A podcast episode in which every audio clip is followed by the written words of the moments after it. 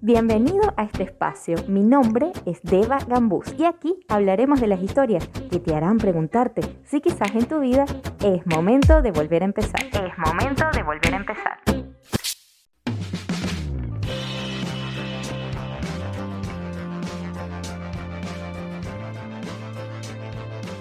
Otro episodio vulnerable. Hola, bienvenidos a un episodio más de Es momento de volver a empezar.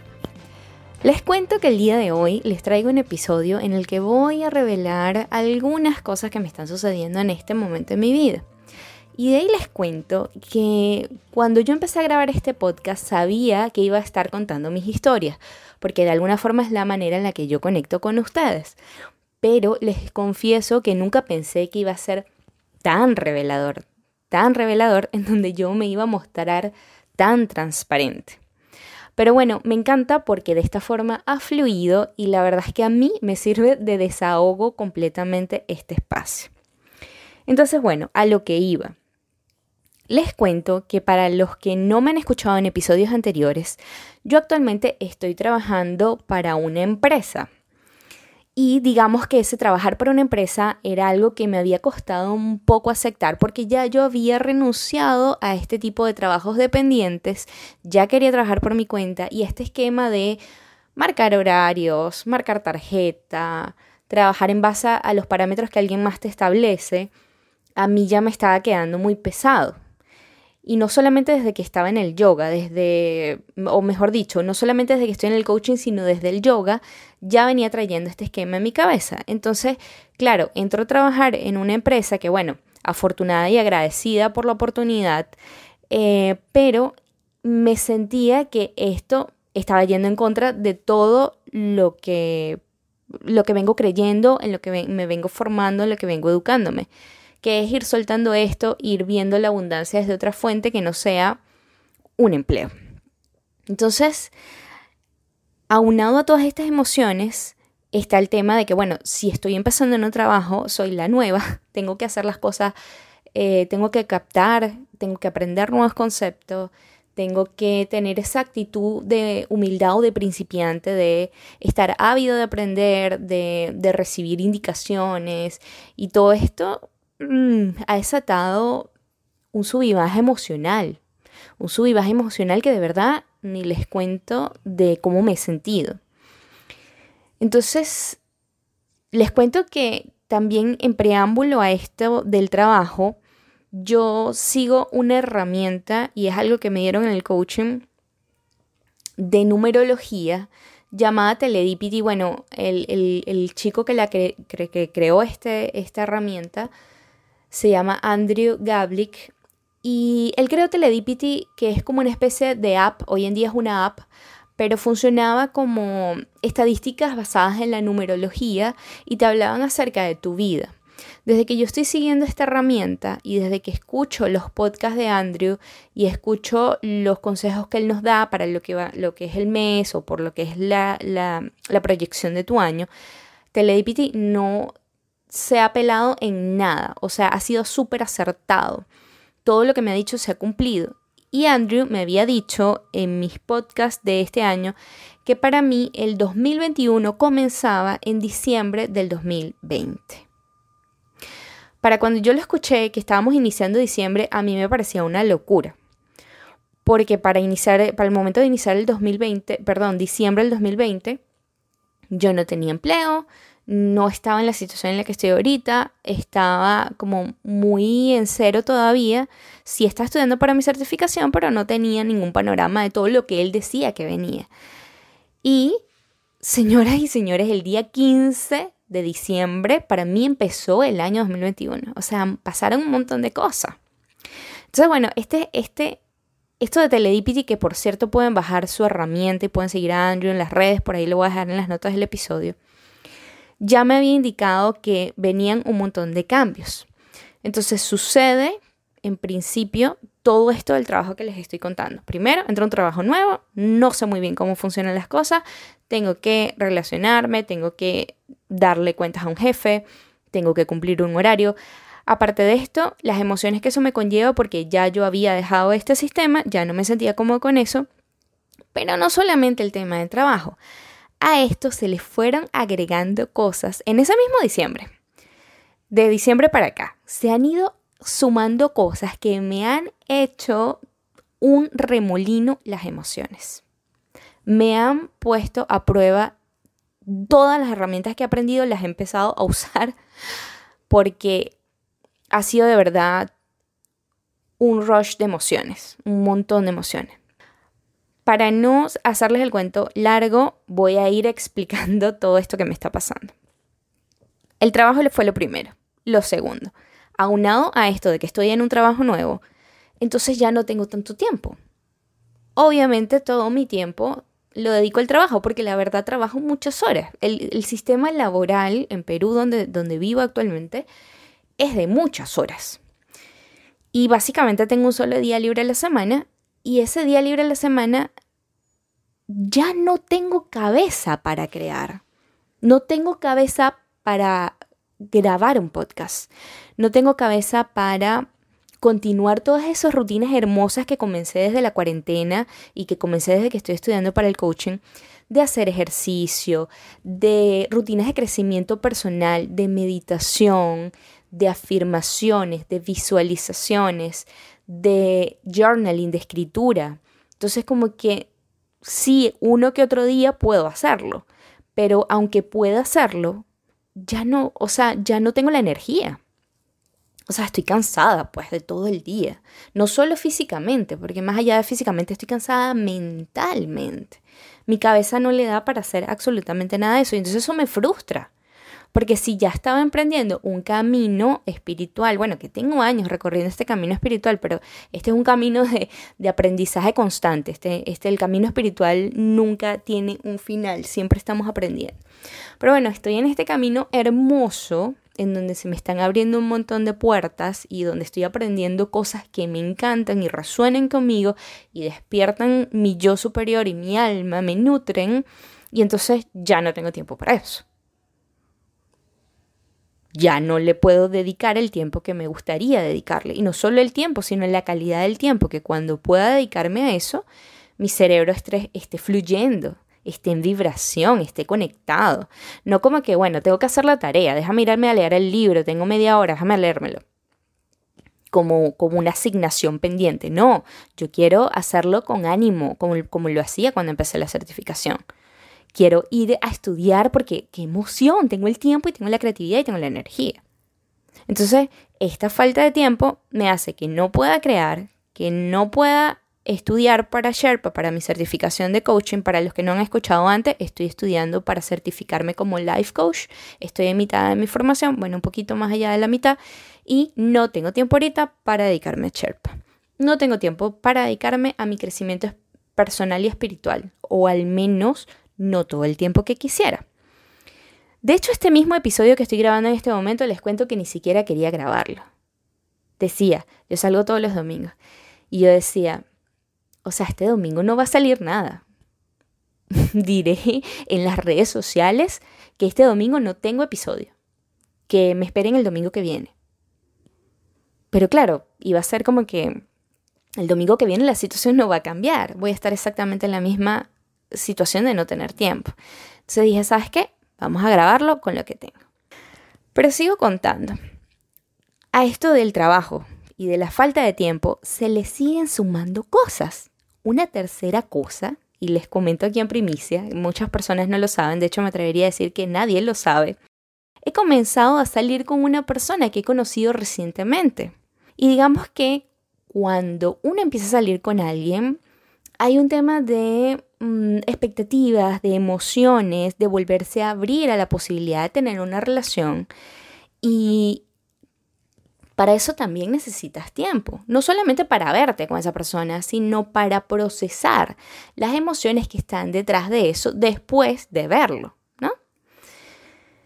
A mí me pasa, no sé si a ustedes les pasa, que mm, si te sucede algo lindo, como que, ay, estás conociendo a esta persona y te mandó un mensaje lindo, entonces tú te quedas como medio pegado un rato, ay, qué lindo, y ves el mensaje y relees y piensas cosas y todo esto. Entonces a mí no me ha dado tiempo de dedicarme a hacer eso porque en serio, en serio, no tengo energía mental ni tiempo. Cosa que me molesta decir muchísimo que yo no tengo tiempo porque siempre he sentido que el tiempo lo crea uno. Pero bueno, en esta situación yo he sentido que no he tenido el tiempo de dedicarme a vivir esa experiencia. Incluso también la parte del volver a exponer emociones, ¿no? Porque para los que no han escuchado también los pongo en contexto y para los que ya han escuchado pues ya lo saben, durante la pandemia yo terminé una relación amorosa. Entonces, todavía hay, digamos, no heridas, pero sí ciertas cosas por sanar y emociones que cuesta volver a mostrar y ese sentirse vulnerable nuevamente.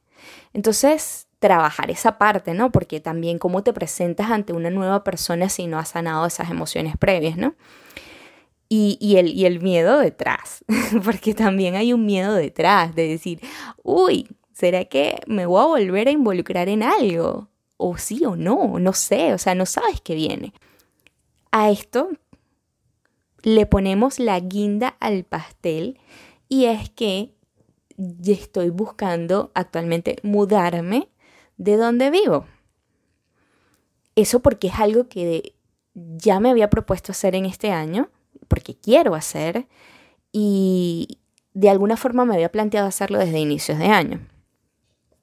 Entonces, en resumen, imagínense el cóctel de emociones que puedo tener y el panorama que tenía enfrente de, mí. Ahorita lo estoy contando con energía y con, con ánimo, porque ya estoy más calmada, ya viene el desenlace de esta historia, pero era un panorama que me tenía viviendo un poco en la mente, viviendo un poco en los pensamientos, dándome tan poquito tiempo para mí, para, para drenar, que yo sentía que iba a explotar yo me sentía como una olla de presión que en cualquier momento iba a explotar. Entonces, uno de estos días, yo decidí llamar a una persona de mucha confianza para contarle todo esto que me estaba pasando y de alguna forma drenar, ¿no? ¿Y qué pasa? Que cuando llamo a esta persona para desahogarme y decirle, oye, mira, me están pasando esta y esta y esta cosa, resulta que esta persona estaba igual o peor se empezó a abrir y a contarme que en su vida estaban pasando cosas con su hija, con una situación de en su trabajo, con un tema de dinero, con algo de COVID. Entonces, lo que yo pensaba que iba a ser eh, contenida, iba a poder drenar, iba a poder encontrar una solución a mis problemas o a mi, mis 5 centímetros de lodo, el vasito de agua donde me estaba ahogando, resulta que tuve que ser el contenedor de esta persona. En vez de drenar yo, recibí todo lo que esa persona tenía por drenar. Y justamente ese día en el que hablé con esta persona, en la tarde hablé con una segunda persona, un amigo, que mm, también por cosas, o sea, yo no me abrí directamente a contar todo lo que me estaba pasando, pero sí empecé un poco a decir, oye, bueno, sí, he estado de bajón porque entré el trabajo nuevo y todo esto. Y bueno, eso fue como también darle la puerta abierta a que se soltara de un montón de cosas que le estaban pasando, ¿no?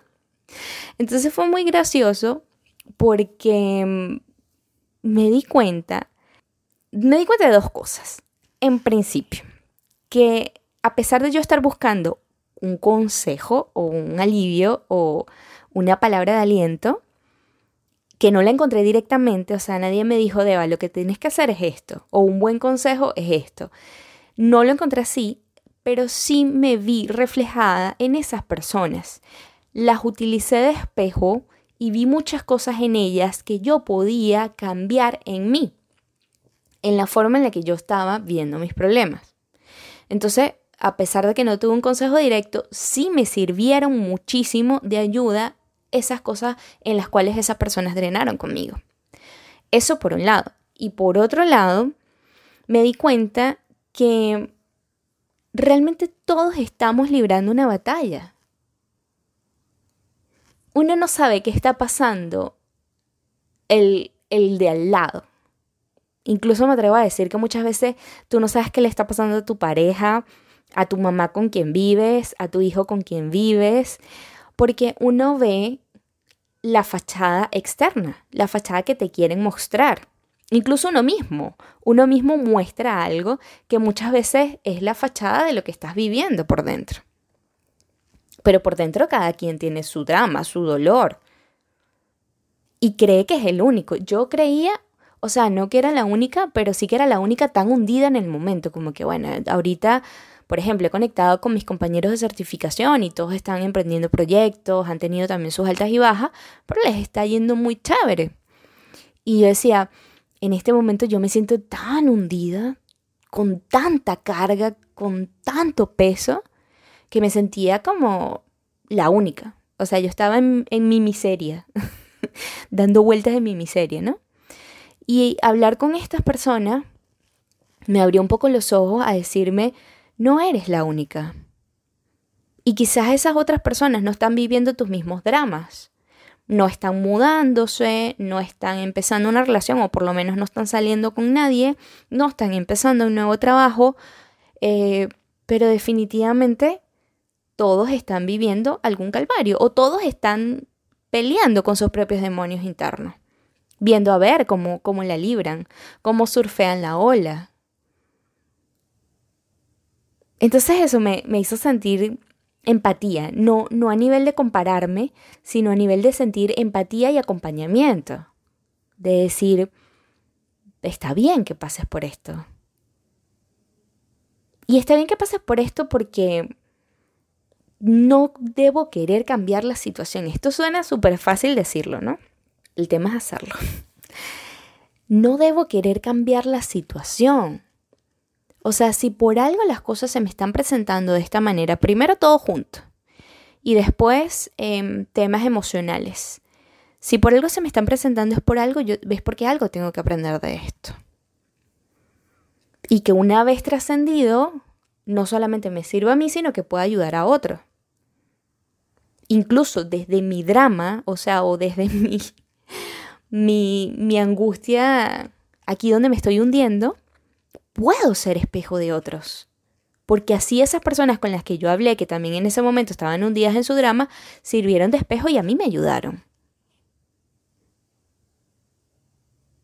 Entonces, de verdad que me calmé, respiré profundo, saqué mi cajita de herramientas, Conecté con muchos de mis compañeros de certificación que me elevaron la vibra al mil, por cierto, los que me escuchan y los que no los adoro un montón porque la comunidad de Sherpa es hermosa. Hermosa, me ayudan muchísimo. Yo creo que ellos no saben cuánto me ayudan. Me inspiran un montón sus historias. Pero bueno, conectando con ellos me elevaron la vibra, em, meditando, hablando con estas personas con las que hablé que tenían problemas también. Sentí que simplemente hay que dejarlo fluir, aceptar que si no tengo tiempo ahorita, está bien no tener el tiempo, Deva. Ya llegará el momento en el que tienes el tiempo. Si no se está presentando el momento para estudiar, es porque tienes que descansar, o tienes que dormir, o tienes que mm, sanar algún tema, o tienes incluso que evaluar si esta es la vida que quieres vivir de, con este trabajo o hasta, cuándo, hasta cuánto tiempo piensas estar allí. No sé. Porque la vida cuando te empieza a complicar las cosas y a ponértela un poquito más difícil y a lanzarte esas pelotas así directas, es precisamente para que tú reacciones sobre algo, tomes acción, reflexiones. Entonces yo dije, ok, voy a disfrutar el estar ahorita en este sub emocional. Voy a disfrutar el no tener tiempo Suena loco, pero voy a disfrutar el no tener tiempo porque por algo no tengo tiempo. No voy a querer cambiarlo. Voy a dejar que fluya. Ya habrá el tiempo. Ya habrá el espacio, ya habrá la creatividad. ya habrá el procesar las emociones, el meditar.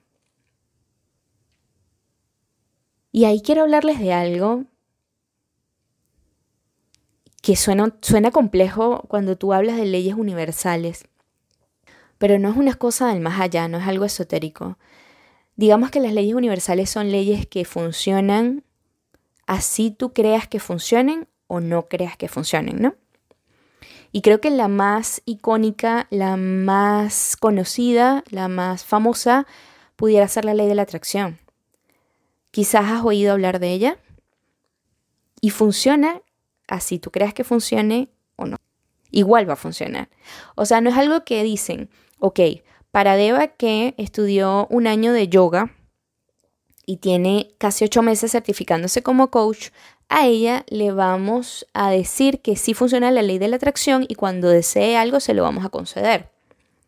Y para, no sé, eh, María y José, que también eh, quizás están empezando en este mundo a descubrir algunas cosas, pero se cuestionan qué es esto de leyes espirituales. Uy, no, eso me suena como muy esotérico. No, no, nada que ver. Lo mío es más científico, más práctico. No sé, no creo mucho en esto. Para ellos la ley no funciona. No, pues, no, señores. La ley funciona para uno y para el otro. Al igual que funciona la ley de gravedad. Y esto es algo que mi coach explica espectacular. Si usted es un violador asesino, rechazado por la sociedad, una persona mala que quiere hacer daño y se lanza de un piso 20 de un edificio, se va a matar. Y si usted es el hermanito perdido de la Madre Teresa de Calcuta, que se la pasa haciendo obras benéficas, ayudando a la gente, que está en conexión con su desarrollo espiritual, que medita, se lanza de un piso 20, también se va a matar. ¿Me entiendes? No discrimina para uno y para el otro, aplica de igual forma. Seas ateo o creyente, la ley aplica. Entonces, bueno, esta ley de atracción aplica para todos, funciona para todos. Y la ley de la atracción habla un concepto que dice que aquello en lo que te enfocas se expande aquello en lo que te enfocas se expande. Si yo decido enfocarme en mis problemas y en por qué quiero cambiar las cosas y vivo en esa negación, voy a traer más de eso. No voy a conectarme con algo contrario, estoy atrayendo eso en lo que me enfoco. Entonces por eso yo decido siempre soltar. Y ojo, soltar ha sido uno de los temas de los que he hablado en episodios anteriores. Siempre hablo de soltar, porque para mí es un trabajo. El desapego, primero también es un concepto del yoga, pero ahora lo veo desde el coaching también. El desapego para mí es un concepto que yo he tenido que trabajar toda mi vida porque me cuesta un montón desapegarme de relaciones, desapegarme de trabajo, desapegarme de personas, desapegarme de cosas, desapegarme de creencias. Y no sé si les, les, suene familiar, pero le damos más atención a aquellas cosas malas, aquellas cosas que no nos gustan, aquellas cosas, aquellas, aquellos temas de los que carecemos, en los cuales tenemos alguna necesidad. En vez de enfocarnos en las cosas buenas que pudiéramos sacar de eso, o en soltarlas, pues. Sí, digamos que no estoy ahorita en mi situación ideal, de hecho, en este momento todavía, o sea, ya me siento más enérgica y siento que he drenado un poco. Me encanta también mi espacio porque aquí es donde yo dreno un montón con ustedes. Pero sí, sí hay que darle espacio al soltar. Sí hay que darle un espacio al desapegarse. No estoy todavía donde quiero, pero acepto lo que es me enfoco en lo que quiero. Entonces, bueno, aquí les he revelado una vez más mi vida, mostrándome transparente, em, agradeciéndoles también el que estén allí, el que me escuchen, los comentarios que me hacen. Es más, ahorita que estoy viviendo esta situación, me pongo como, si alguno quiere ser mi coach en este momento, si alguno quiere aconsejarme acerca de algo que estoy viviendo, de las cosas que he contado, bienvenido sea, porque necesito terminar de procesarlo. Pero sí, agradezco un montón que estén allí, que me escuchen, agradezco tener este tiempo y, y, me estoy permitiendo sentirlo, me estoy permitiendo que sea tal cual es, sin querer cambiar absolutamente nada, fluyendo en lo que tengo que fluir, yendo a mi trabajo, como tengo que ir, aceptando el poquito tiempo que tengo para dedicarle a mis estudios, a mi crecimiento personal, a conocer a una persona nueva, a dedicarle energía a mi mudanza, todo lo que se va a manifestar. Digamos que el año 2020 fue para mí de mucho cambio, de mucha transformación, pero también de mucha pausa, de mucha resiliencia y paciencia porque las cosas las sentía detenidas. Creo que todos, pues, ¿no? Sentimos que estaba todo detenido. Entonces este 2021 para mí, que empezó en diciembre, empezó con todo y me encanta, pues, me encanta porque necesitaba de nuevo esta energía, necesitaba eh, que me pasaran cosas.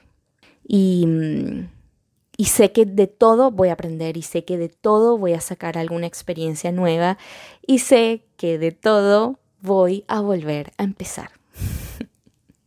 Les mando un abrazo inmensísimo. Muchísimas gracias por estar, muchísimas gracias por escucharme y nos vemos en un próximo episodio. Gracias por escucharme. Si te hizo clic alguna de estas historias, escribe en la cuenta del podcast arroba es momento de volver a empezar. Arroba es momento de volver a empezar. Chao, chao, hasta un próximo episodio y recuerda que lo mejor siempre está por venir.